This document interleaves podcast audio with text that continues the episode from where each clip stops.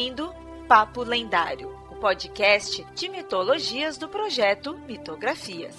Quer conhecer sobre mitos, lendas, folclore e muito mais?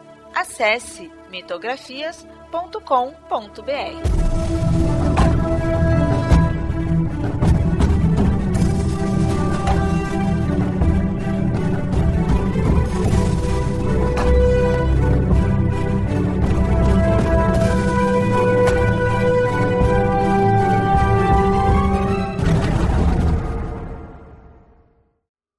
ouvinte! Sempre avisando, esse episódio foi publicado primeiramente lá no canal do Mitografias no YouTube. Se inscreve e curte os vídeos lá também.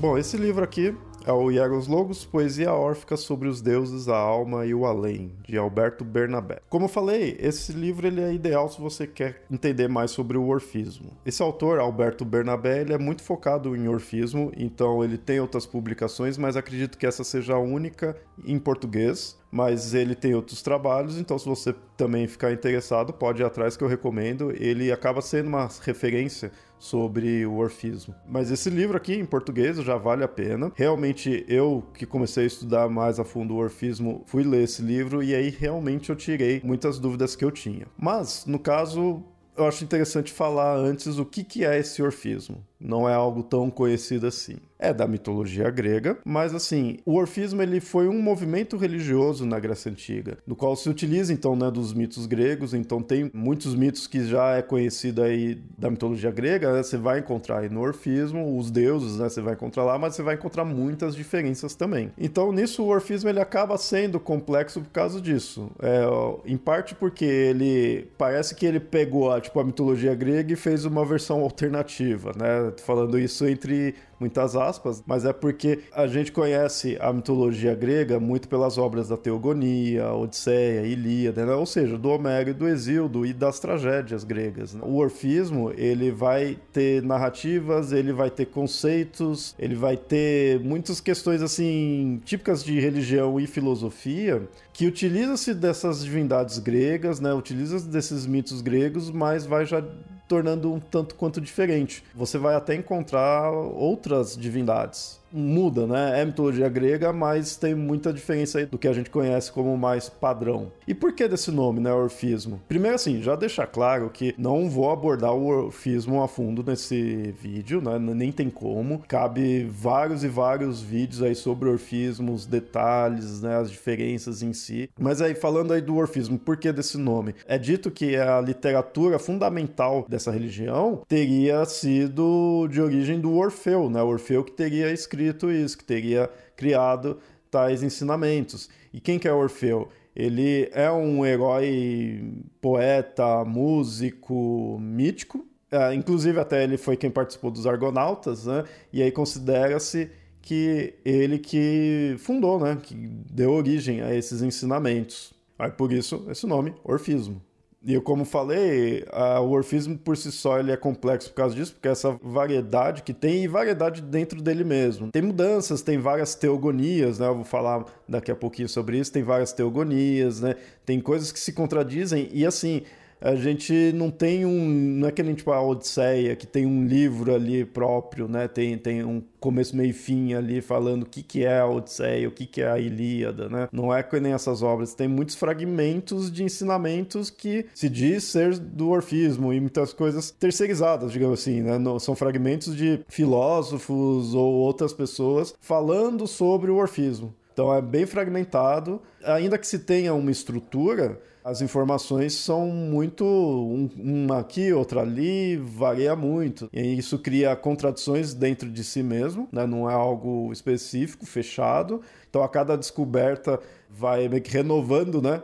sobre esse tema. E aí, quando você estuda né, o orfismo, falando agora desse livro aí, né, quando se estuda o orfismo, em vários livros é um tópico né? Alguns livros de mitologia nem cita, né? Mitologia grega mesmo, alguns nem cita, mas alguns que cita vira-se um tópico específico. Agora, esse livro aqui, ele é voltado para o orfismo. Para ser mais exato, como fala aqui o subtítulo, é sobre a poesia órfica, sobre os deuses, a alma e o além. Então aqui já dá para ter ideia dos três elementos básicos que vai falar que sobre os deuses, então é sobre as teogonias. O Orfismo tem diversas teogonias e aqui cita, mostra-se os fragmentos, comenta-se sobre, é, sobre o que se pensava dessas versões, explica meio que o porquê de ser desse jeito.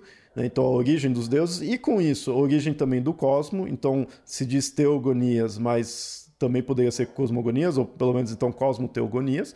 Porque a origem do cosmos está ligado com a origem dos deuses na mitologia grega é algo extremamente comum, mas também fala sobre a alma e o além. São coisas que vai estar relacionado porque o orfismo, por ele ser uma questão religiosa, ele tem muito a questão assim da prática que o indivíduo deve ter, modo de vida dele, para que ele seja iniciado, para que ele viva aquela vida dentro daquela dessa religião e com isso garantir um além específico, né? um pós-vida específico, ou então uma catábase específica. Ou seja, como que é a descida dessa alma pro submundo, pro além-vida é, a questão das reencarnações. O orfismo ele considera-se muito essa ideia de uma reencarnação, uma reencarnação atrás da outra até que cesse isso, né? Parecido até com outras religiões que se têm, de repente até mais para o Oriente, né? Mas o orfismo tem isso. Então isso já são coisas que vão diferindo um pouco aí da mitologia grega que a gente vê em geral. Então mostra-se a alma, como ela vai seguir no pós-vida. Então são duas coisas, a alma e, e esse pós-vida, além da origem dos deuses. Por isso que é focado nesses três três elementos que são as principais informações que a gente tem do Orfismo, né? No, em diversos fragmentos, em papiros que foi se achando ao longo do tempo e muitas vezes são outras pessoas né, falando muitos filósofos falando é, tá muito relacionado a Platão e ao platonismo. Então a gente vê também uma relação do orfismo com a filosofia grega e a gente vai entender bastante isso nesse livro. Por isso que eu falo, esse livro é bem interessante por causa disso. O próprio autor, como eu falei, ele é focado em, em orfismo, né? Então ele tem outras obras. Mas assim, esse livro, não vou dizer que ele é complexo, ele é fácil de entender, não tem problema nenhum nesse ponto. É uma leitura extremamente tranquila. Mas como é sobre uma mitologia grega alternativa, digamos assim, não, é exatamente isso, mas né, tô dizendo assim, é uma mitologia grega do qual a gente não está acostumado, né, as pessoas não estão acostumadas a ver muito a fundo. Quando você pega livros introdutórios aí de mitologia grega, como falei, né, alguns nem citam o orfismo, então vai ter teogonias um pouco diferentes daí, então, se você começar já por esse, talvez você sinta-se meio estranho, porque é algo que você vai encontrar basicamente aqui.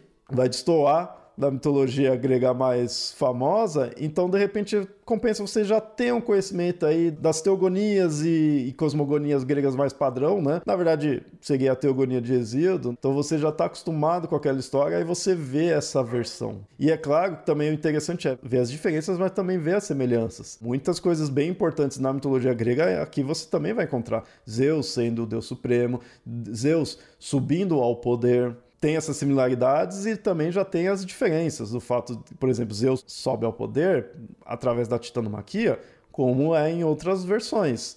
Mas ele passa o poder para outra divindade. Tem outras divindades também que são bem importantes na criação. Tem divindades que vêm depois, que, por exemplo, Dionísio. Né? Nesse ponto acaba sendo uma das coisas bem importantes aí do, do orfismo, que é o deus Dionísio e a questão da morte dele, nascimento e morte dele, a relação que ele tem com os titãs. E isso daí você vai entender nesse livro, né? Isso é algo bem importante para o orfismo e aqui explica o porquê que é dessa forma, explica as variações dentro ali do orfismo. Então é bem importante que ainda não faz parte ali da mitologia grega, né? É da cultura grega, é algo específico da, da cultura grega, mas faz parte. E para se aprofundar nesse livro vale a pena. Assim, se você já está acostumado com mitologia grega e está curioso pelo orfismo, esse livro é essencial. Eu acho que não, não precisa ler nada de orfismo antes dele. Ele por si só já vale a pena, já pode começar por ele. Mas é bom você ter um pouco de noção aí da mitologia grega para perceber as diferenças. Fica aqui a indicação. Quer estudar orfismo? É indispensável.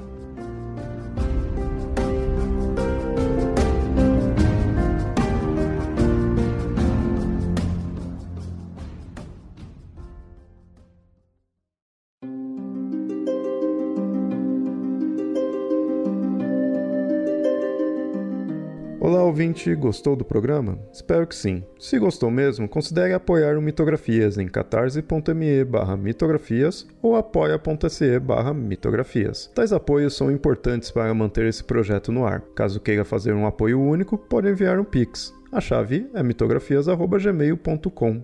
Outro recado é que esse episódio foi originalmente publicado no YouTube. O link estará no post para você assinar o canal. Além disso, siga nas redes sociais, assim estará sempre em dia com todas as publicações. No Facebook você encontra como facebook.com.br papo lendário e no Twitter e no Instagram você encontra como arroba mitografias. Por hoje fico por aqui e até o próximo episódio. Até mais!